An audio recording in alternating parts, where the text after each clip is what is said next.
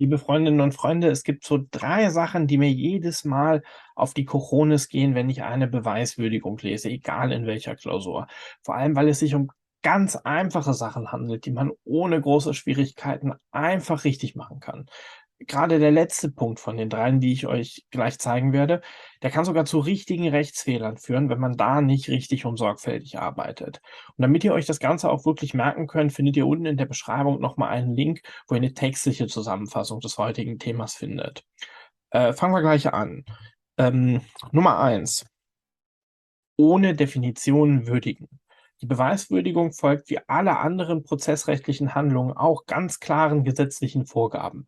Das Gesetz gibt uns zum Beispiel vor, welche Beweise wir überhaupt erheben dürfen, wie sie zu würdigen sind und sogar wann ein Beweis eigentlich erbracht ist. Und genau diese gesetzlichen Vorgaben kannst du in deine Klausur einbauen und so dem Korrektor zeigen, dass du im formellen Recht sicher bist und gleichzeitig souverän mit den rechtlichen Vorgaben der Beweiswürdigung umgehen kannst. Ein Beispiel. Du kennst ganz sicher Paragraph 236 ZPO, der die freie richterliche Beweiswürdigung normiert.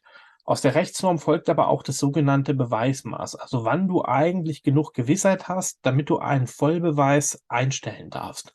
Und genau dieses Beweismaß kannst du in deine Klausur äh, einbauen. Das Ganze klingt dann zum Beispiel so. Fraglich ist, ob X bewiesen hat, dass J ihn umgestoßen hat oder irgendeine andere Tatsache. Nach dem Rechtsgedanken von § 286 ZPO ist eine Tatsache bewiesen, wenn sie nach freier richterlicher Beweiswürdigung mit einem für das praktische Leben brauchbaren Grad an Gewissheit feststeht, der vernünftigen Zweifeln Schweigen gebietet. Das ist eine ganz einfache Definition, die man nur einmal verinnerlichen muss und dann eigentlich in jeder Klausur einbauen kann und so zeigen kann, dass man wirklich verstanden hat, was man da eigentlich ganz genau macht. Ähm, Neben diesem Beweismaß gibt es auch eine Vielzahl anderer Rechtsnormen, die Standarddefinitionen enthalten, äh, die du zum Beispiel auch an anderer Stelle einbringen kannst. Zum Beispiel eben für die Beweislastverteilung, zum Beispiel auch für den Beweis subjektiver Tatsachen, die ich ja nur anhand äußerer Umstände äh, darlegen kann. Schau dir dazu einfach mal die Kommentierung zu den maßgeblichen Vorschriften, zum Beispiel zu 286 in Thomas Putzo an oder schau nochmal in, äh, in dein Skript an das Gele Knörriger und mach dich damit vertraut, eigne dir diese Definition an für die entscheidenden Stellen. Ähm, du wirst feststellen, wenn du die einbaust, äh, wirst du nicht nur selbst bessere Beweise würdigen, du wirst auch deutlich souveräner äh, rüberkommen. Fehler Nummer zwei, versuchen, eine Rechtsfrage zu beweisen. Das ist so ziemlich das Schlimmste, was man bei der Beweiswürdigung verbocken kann. Einfach weil man dadurch zeigt, dass man nicht verstanden hat, was man hier eigentlich macht. Ein Beispiel, das ich viel, viel zu oft gelesen habe. Fraglich ist, ob der Kläger hat beweisen können, dass ein Vertrag mit der Beklagten zustande gekommen ist. Ob ein Vertrag zustande gekommen ist, ist aber eine Rechtsfrage, die erstmal gar nicht dem Beweis zugänglich ist. Was ich beweisen kann, sind nur die Tatsachen, aus denen sich zum Beispiel der Vertragsschluss ergeben könnte. Eben, ob der Kläger gesagt hat, er wolle etwas kaufen, ob er einen Preis geäußert hat, etc. pp. Sprich die Tatsachen, aus denen sich eine Willenserklärung ergeben kann oder auch von irgendwelchen Gegennormen. Darüber kann ich dann Beweis erheben. Mach dir also klar, dass es bei der Beweiswürdigung konsequent darauf ankommt, zwischen der rechtlichen und tatsächlichen Ebene zu unterscheiden. Wenn du das nicht richtig machst, läufst du sonst Gefahr, dass du nur irgendeinen undogmatischen Murks zusammenbastelst, ähm, der, äh, der e-, eben gerade nicht verständlich ist, der auch den Korrektor nicht überzeugt. Mach dir einfach eine ganz einfache, ganz banale Frage. Ähm, könnte das auch meine, meine, meine, meine Oma beantworten, dann ist es eine vernünftige Beweisfrage. Liest sich dann zum Beispiel so, fraglich ist, ob der Kläger hat beweisen können, dass der Beklagte sagte, er wolle das Auto für 5000 Euro kaufen. Das ist wieder eine Tatsache, keine Rechtsfrage. Beispiel 3, falsche Beweislastverteilung.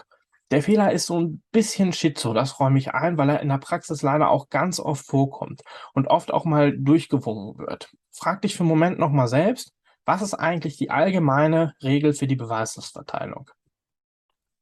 Wenn du jetzt gedacht hast, jo, jeder muss die für ihn günstigen Tatsachen beweisen, liegst du ganz ehrlich in der breiten Masse. Und ich will auch ganz offen sagen, die Regel funktioniert meistens sogar noch. Sie ist aber trotzdem falsch.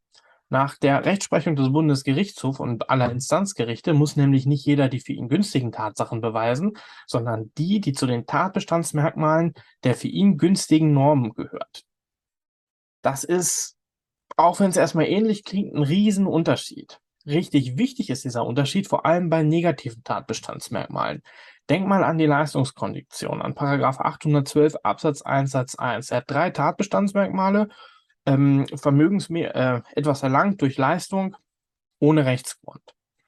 Nach dem falschen Satz, den ich dir eben gezeigt habe, könnte man jetzt auf die Idee kommen, dass äh, der Anspruchsgegner jetzt das Vorliegen eines Rechtsgrundes beweisen müsste, ist ja für ihn günstig, ist ja erstmal nicht abwegig.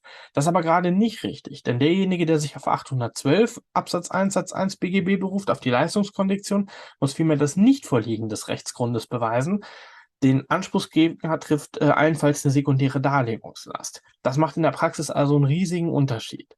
Deswegen immer darauf achten, die Beweislast richtig zu verteilen. Ja, das waren die drei Sachen, die ich euch heute zeigen wollte. Ähm, das könnt ihr relativ einfach in der Klausur anwenden und besser machen. Ich hoffe, es hat dir gefallen und wenn du noch mehr Bock hast, findest du jetzt hier irgendwo eingeblendet äh, noch 14 Tipps von Mickey, wie man sich in seinen äh, Klausuren verbessern kann. Gerade in den siebten Tipp finde ich mega wichtig. Ich äh, freue mich aufs nächste Mal. Macht's gut.